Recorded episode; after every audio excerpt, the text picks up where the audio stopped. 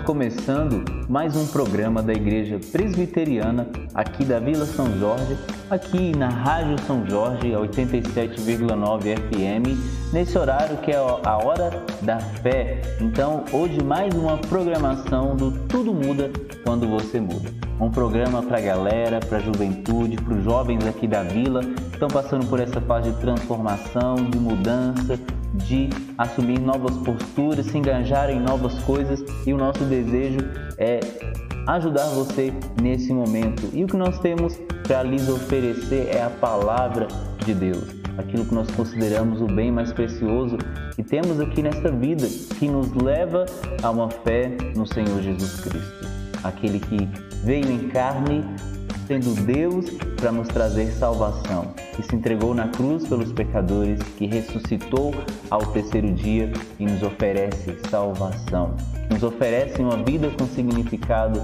e propósito. Estamos mais uma vez aqui para abençoar a sua vida com música, com devocionais, com reflexões e trazer para você a palavra do Senhor. Mais uma vez comigo aqui, o Josi e a Sayonara, buscando trazer para vocês algo que abençoe a vida de vocês. Fique conosco até o final.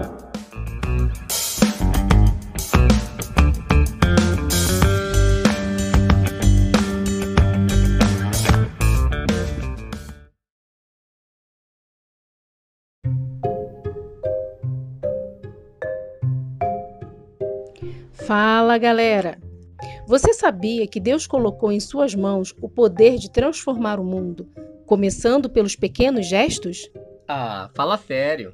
Nós da MPC, Mocidade para Cristo e da Igreja Presbiteriana em Vila São Jorge estamos falando seríssimo e provamos isso para vocês. Que maneiro, hein?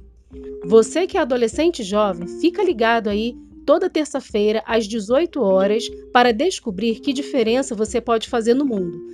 Afinal de contas, tudo muda quando você muda. Vamos ouvir agora Além do que os meus olhos podem ver, do Oficina G3.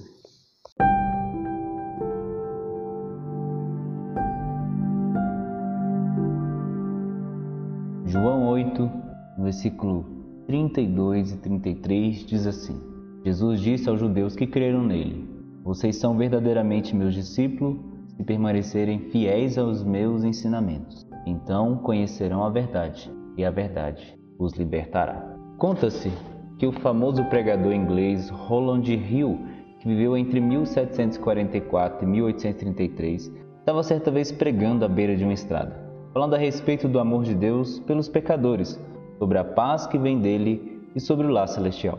No meio da pregação chegou uma carruagem de luxo. O cocheiro gritava para a multidão, pedindo passagem é que no interior da carruagem viajava Lady Anne, dama bastante conhecida por sua riqueza e luxo, uma estrela de primeira grandeza nos bailes, concertos e peças teatrais. Entretanto, a respeito de sua alma, não tinha o menor cuidado. Lady Anne estava, naquele momento, a caminho de uma festa que os soberanos ingleses realizavam. Atrasada em seu horário, muito se inquietou quando viu a multidão que lhe impedia a passagem. O pregador Roland Hill Conhecendo-a, logo julgou oportuna a ocasião para ganhar aquela alma para o Senhor Jesus. Por isso, interrompendo a sua pregação, estendeu a mão e clamou com forte voz: Quem quer comprar a alma de Lady Anne? Escutai, vamos vendê-la em leilão para aquele que pagar mais. A surpresa de Lady Anne foi indescritível, principalmente quando todos fixaram os olhos nela. Seu desejo era que a terra se abrisse para escondê-la. Voltar era impossível. Novamente o pregador clamou ao público: Quem quer comprar a alma de Lady Anne? Seguiu-se a esta pergunta esquisita, esquisita, fez uma pausa e disse: Vejo diversos especuladores interessados em comprá-la. Em primeiro lugar, temos o mundo. Sim, mundo, quanto pagas por ela? Dou-lhe toda a beleza e toda a glória que estão ao meu dispor. Honra, conhecimento, poder, vida boa e dias alegres. Nada mais? perguntou o pregador. Nada de mortalidade e eterna bem-aventurança? Como dar a ela essas coisas, se eu mesmo não as tenho? Respondeu o mundo. Ó mundo, a tua oferta é pequena, tu não podes tê-la. Que aproveitará a Leidiana se ganhar o mundo inteiro e perder a sua alma? Agora, Satanás, quanto queres dar pela alma de Leidiane? Dou a ela a concupiscência dos olhos, a concupiscência da carne e a soberba da vida. Comigo ela poderá fazer tudo o que quiser, poderá satisfazer todos os seus desejos, poderá, enfim, tomar até o último gole do cálice da alegria. E que exige por tudo isso? perguntou o pregador. A alma dela, naturalmente, que ficará inteiramente em meu poder, respondeu Satanás. O preço é elevado demais, disse Roland. Além disso, tu não podes tê-la, porque és assassino e mentiroso desde o princípio. És o pai da mentira. Vejo por fim o último interessado, disse o pregador. És Jesus. E tu, Senhor sofredor, que és desconhecido por parte leidiana, quanto dás por sua alma? Já dei a minha própria vida. Derramei o meu sangue por ela, quando na cruz paguei o seu resgate. Quero dar a ela paz que excede todo o entendimento Quero dar-lhe alegria que o mundo não pode dar e nem tirar. Quero vesti-la com vestes da justiça que são de linho fino e enfeitá-la com ouro finíssimo da fé. Quero carregá-la como se fosse meu anel de sinete, para que ninguém a arrebate da minha mão. E quando pela fé ela tiver acabado a carreira da vida, irei levá-la para a minha glória, porque onde eu estou, estarão também os meus servos. Quantos exige, Senhor, por todas essas dádivas preciosas? indagou o pregador. Os seus pecados, a sua consciência manchada e tudo que a oprime. Respondeu o Senhor Jesus. É tua, e tua ela será eternamente, bradou o pregador. Leidiana, está satisfeita com isso? perguntou o pregador. Então ela respondeu: Sim, enquanto tirava dos dedos os anéis de, os anéis de brilhante e da fronte o diadema também de brilhantes. Serei tua, Senhor Jesus, porque tu me comprastes por um preço que eu não compreendia. Quero pertencer-te desde agora e para sempre. Amém, disse o corajoso pregador, enquanto a multidão chorava em voz alta. Leidiana permaneceu firme desde aquele momento, não vivendo mais para si, nem para o mundo, nem para Satanás. Deixou toda a vaidade para os pobres, infeliz e triste, tornou-se verdadeira mãe e amiga. Não havia naqueles dias ninguém tão fervoroso quanto ela para servir ao Senhor Jesus Cristo. Durante o restante de sua vida, Leidiana agradecia a Deus pelo fato de a ter levado àquele leilão esquisito, onde ela foi vendida àquele que deu a maior oferta, o Senhor Jesus.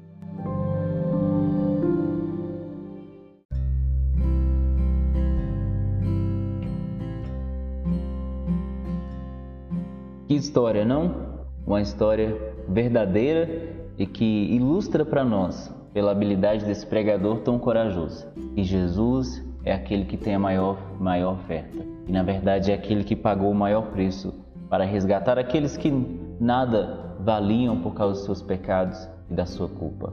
Em João 8, 32 e 33, nós vemos Jesus falar àqueles que se aproximam dele e dizem professar a fé nele. E se eles são, se eles de fato creem eles se tornarão verdadeiros discípulos, permanecendo nos seus ensinamentos. Ser um discípulo de Jesus é encontrar um mestre para toda a vida. Jesus está dizendo àqueles discípulos: se vocês de fato creem em mim, o fato que mostrará que isso é verdade é que vocês irão perseverar em me ter como seu mestre. Ser um discípulo é ser um aluno. Ser um discípulo é desejar conhecer cada dia mais o Senhor Jesus Cristo. É desejar se assentar aos seus pés e ouvir as suas palavras. É perseverar em tê-lo como seu Senhor e não apenas professar uma fé e seguir conforme a sua vontade depois disso. Não, ser um verdadeiro discípulo é permanecer na palavra de Cristo. É permanecer tendo ele como seu mestre e ser sempre um aluno pronto a ouvi-lo. Ele diz não apenas que aqueles que creem permanecem, mas eles conhecerão a verdade. Pode parecer ser redundante ouvir, dizer, permanecer na palavra e conhecer a verdade. Pode parecer até ser a mesma coisa, mas não, porque a palavra de Deus diz em 2 Timóteo 3,7 que há pessoas que aprendem sempre e jamais podem chegar ao conhecimento da verdade. Conhecer a verdade é muito mais do que adquirir um conhecimento. A verdade é o próprio Cristo. Conhecer a verdade significa conhecê-lo de uma forma íntima e pessoal. Em João 1,14 diz que Jesus veio cheio de graça e de verdade. O próprio Jesus diz em João 14,6: Eu sou o caminho e a verdade e a vida, ninguém vem ao Pai a não ser por mim. Então, longe de ter apenas um conhecimento intelectual, o discípulo verá a preciosidade que Cristo é. Enquanto caminhavam com Cristo, os discípulos iam conhecendo Jesus cada vez de uma forma mais nova. Pedro declarou: Tu és o Cristo, o Filho do Deus vivo. Mais à frente ele diz: Tu és o Santo de Deus, e eu tenho crido e conhecido o Senhor. Na caminhada com Cristo, nós não apenas aprendemos dele, mas passamos a perceber o valor e a preciosidade de estar com Ele. Talvez aquilo que você conhecia em sua mente, algo um tanto abstrato, distante, que não tocava de uma forma pessoal, passa a alcançar o seu coração. E você experimenta a alegria e a beleza de ser um discípulo de Cristo, porque você está cada dia mais tocado por quem Ele é, você está conhecendo a verdade. Esse é o progresso, aprender dele, mas também conhecê-lo como a verdade que ilumina toda a nossa vida. E por último, Jesus diz: Conhecereis a verdade e a verdade vos libertará.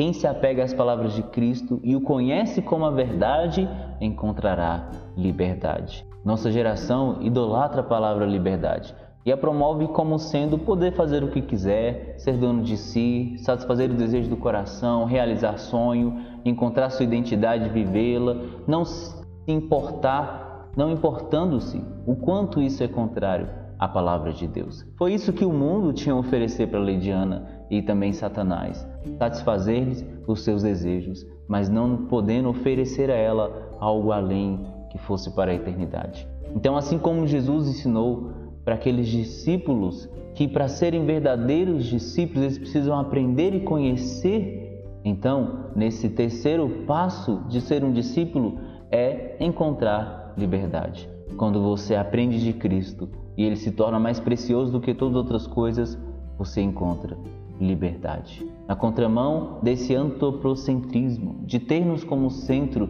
da nossa própria vida, Cristo nos ensina que quando ele for o centro da nossa vida. A verdade que você abraça e dirige sua vida por inteiro, você encontrará verdadeira liberdade. A promessa dele, mais à frente nesse mesmo texto, é: Se, pois, o Filho vos libertar, verdadeiramente sereis livres. Então, que a sua alma possa ser alcançada pela verdade da palavra de Deus, pela verdade de que Cristo é aquele que nos dá a verdadeira liberdade, porque foi Ele que, nos, que pagou o preço para que nós não fôssemos escravos dos nossos pecados, nem escravo de Satanás, nem escravo desse mundo, mas que conhecendo a Ele, permanecendo nele e apreciando a Ele mais que todas as outras coisas, fazendo dele o centro de nossas vidas, nós encontraremos verdadeira liberdade. Isso começou lá na cruz, quando Jesus pagou o preço pelos nossos pecados. Isso nos alcança hoje, quando Deus nos concede vida em seu Filho Jesus para que nós não sejamos mais escravos de nós mesmos, dos nossos desejos desse mundo, mas nós possamos ser livres em Jesus para viver a vida que Ele quer que nós venhamos a viver. Que você encontre essa verdadeira liberdade no nosso Senhor Jesus Cristo. Você ouviu Não Fale, uma música dos Arrais, juntamente com a Daniela Araújo. Agora, vamos falar sério.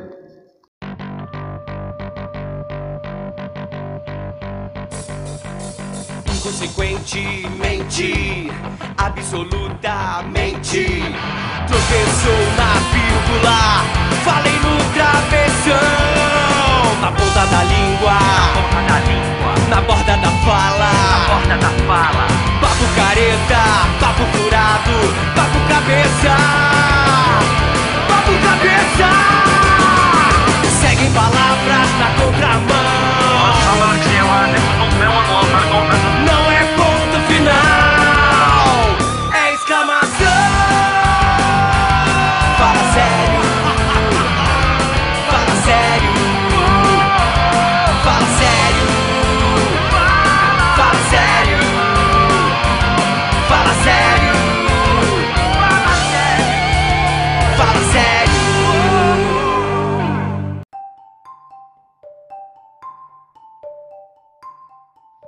Vamos falar sério. E eu quero começar fazendo uma pergunta para você. Você já olhou nos olhos de uma mulher sem teto e ouviu a sua história? Você já segurou a mão de um amigo triste? Você já surpreendeu sua mãe fazendo uma limpeza na cozinha? Quando eu sirvo, sinto alegria, emoção, satisfação. Por quê? Porque eu estou vivendo a minha vocação. Ao servir aos outros, você serve a Deus. Quando você serve a Deus, cara, você está pronto. É um momento na sua caótica vida de adolescente em que as inseguranças desaparecem os medos desaparecem e os questionamentos desaparecem. Pela primeira vez, você sabe exatamente quem é, por que você foi criado. Você está nos planos de Deus. Poderia haver algo melhor do que despertar para isso? Não. Não existe momento como o presente para começar. Em todo mundo, as pessoas precisam de comida, de amizade, de água limpa, de aceitação, de abrigo, amor. E mais do que tudo, o mundo precisa conhecer a Jesus. E a melhor maneira de conhecê-lo é por meio de encontros com alguém como você. Alguém que mostre o amor de Jesus a eles. Você pode compartilhar uma refeição, iniciar uma amizade, uma oração. Assim faziam os primeiros seguidores de Jesus. Na verdade, é assim que o cristianismo inicialmente se espalhou por todo o mundo. Mas antes de eu continuar contando essa história aí sobre como o cristianismo se espalhou por todo o mundo, a gente precisa voltar um pouquinho. Queremos que você saiba, em primeiro lugar, que Deus ama você. E é somente pelo seu amor que você pode amar os outros, servir aos outros e até mesmo mudar o mundo. Então, a gente tem uma pergunta para te fazer. Mais uma pergunta. Você já decidiu de verdade seguir a Jesus? Você já abriu a porta do seu coração para ele entrar? Quando ele entra no nosso coração, ele faz muita diferença, ele faz toda a diferença. Eu posso te garantir que quando você faz isso, quando você toma a decisão de seguir a Jesus, abrir o seu coração para ele, sua vida muda radicalmente e antes que você perceba, Deus começa a usar você. Sim, você. Não importa onde você está agora ou onde você já esteve. Deus quer usar a sua história para mudar o mundo. Agora sim a gente pode seguir adiante, conhecendo a história de como a fé cristã se espalhou para o mundo. Na verdade, ela começou com um pequeno grupo de pessoas e o José vai contar para a gente um pouco mais sobre como toda essa história começou. Foram 120 membros fundadores da Igreja de Jerusalém Está escrito em Atos 1,15. Eles eram, na sua maioria, pessoas humildes, pescadores, coletores de impostos e um ou dois revolucionários convertidos.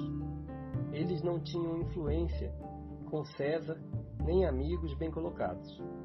Eles não tinham nada mais do que isso. Estavam inflamados pelo desejo de mudar o mundo. Graças a Lucas, sabemos o que aconteceu com eles.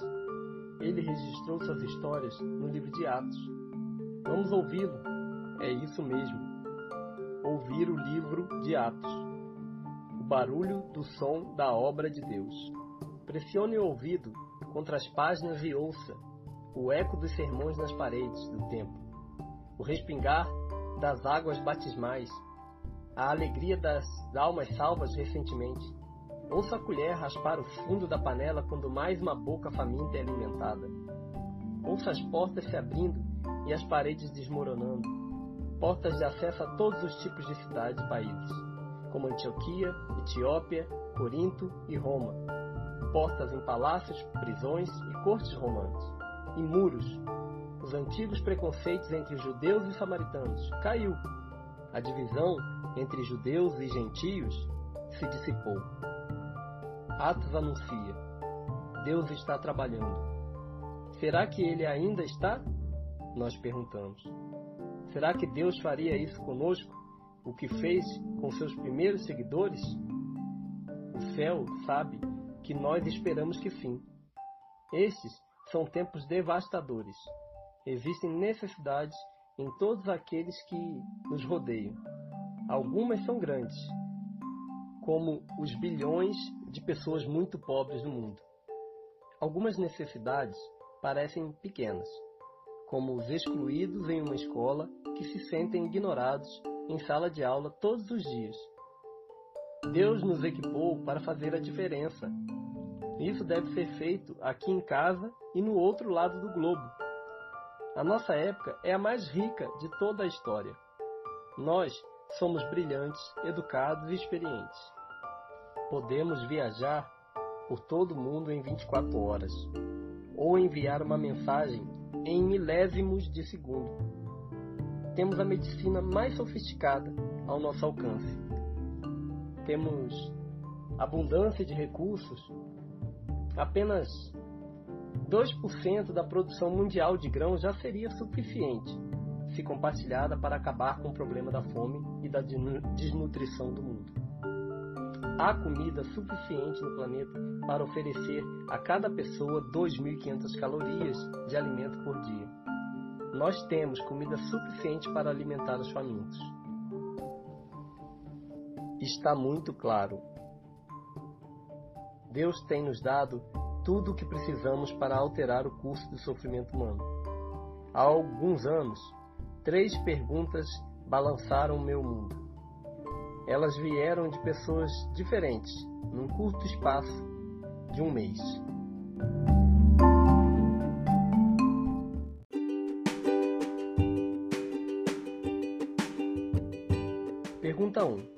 Se você fosse um cristão alemão durante a Segunda Guerra Mundial, teria se posicionado contra Hitler?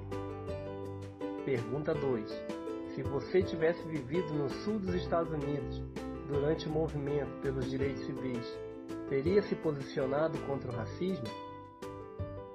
Pergunta 3. Quando seus netos descobrirem que você viveu na época onde mais de um bilhão de pessoas passavam fome, como irão julgar o que você fez para ajudar essas pessoas?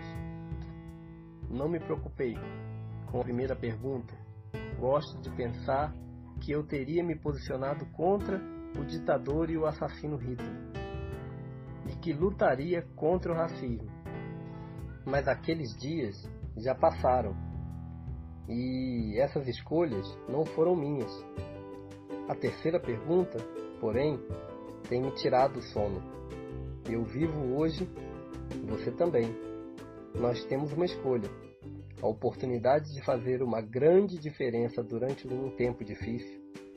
E se nós fizermos, se sacudíssemos o mundo com esperança, se infiltrássemos todos os cantos do mundo com o amor e a vida de Deus, e seguíssemos o exemplo da igreja primitiva em Jerusalém, esse pequeno grupo de 120 seguidores se expandiu em uma força transformadora para mudar o mundo.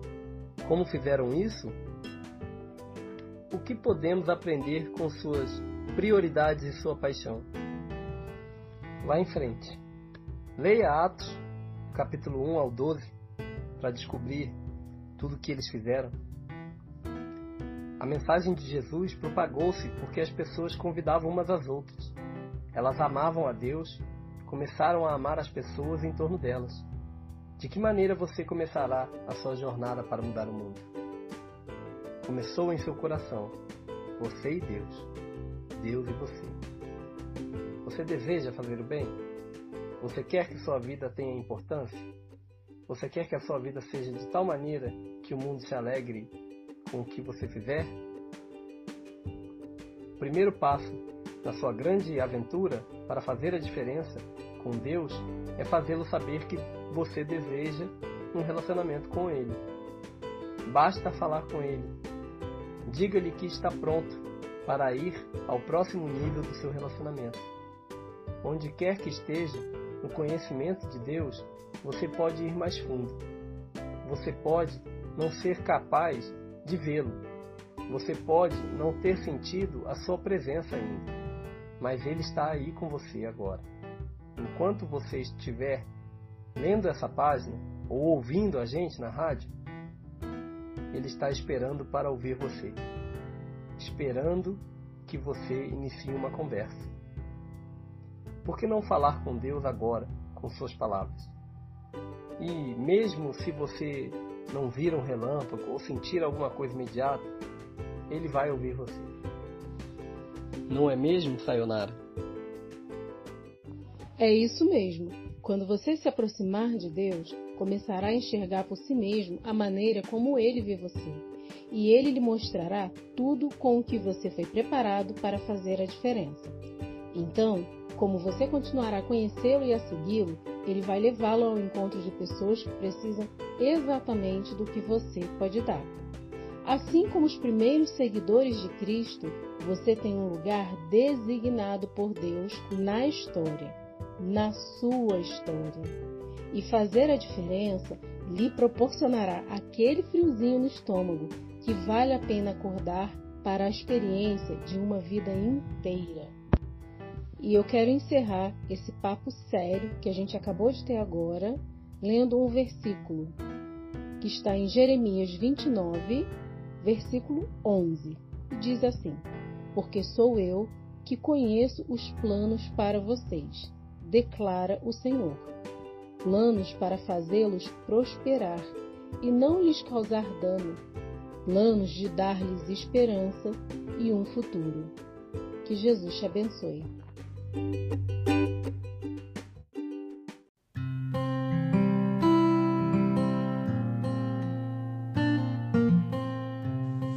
É isso aí, gente. Chegamos ao final do nosso programa. Ah, mas que pena, hein? Muito bom os temas debatidos hoje, a devocional e as músicas, hein? Então mova-se, gente. Foi a última música que a gente escutou. Vamos fazer a diferença aqui na vila. Beleza? Um abraço para todo mundo aí. Vamos ouvir a Sayonara agora com a dica da semana.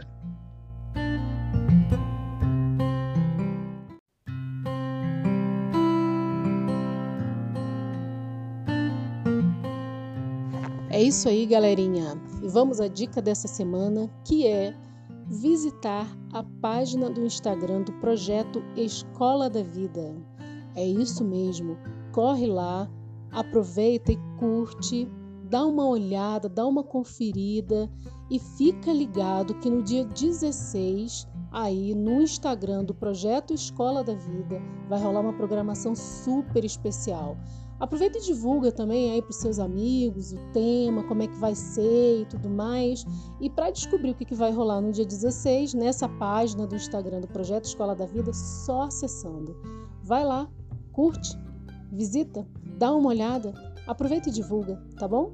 E aí eu quero deixar o meu super beijo para vocês aqui, desejar uma excelente semana para vocês, um excelente final de semana e a gente se encontra na próxima quinta-feira na próxima programação. Um abraço.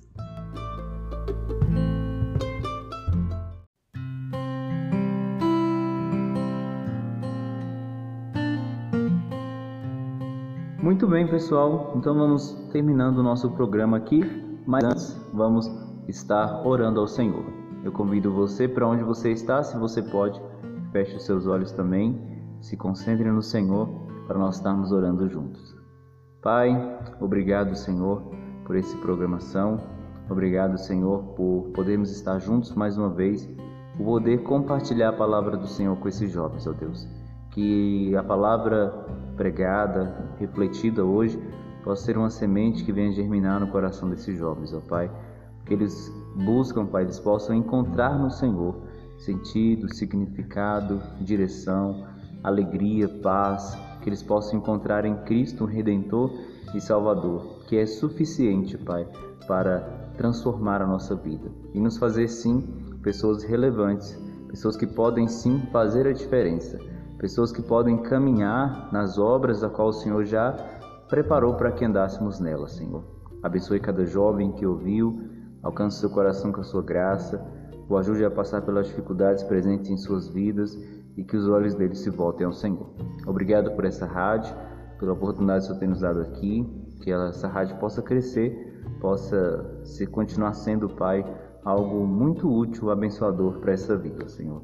Nós agradecemos ao Senhor por tudo, Pai, em nome do Teu Filho amado, o Senhor Jesus Cristo. Amém e amém. Deus abençoe a vida de vocês. Um abraço e até a nossa próxima programação.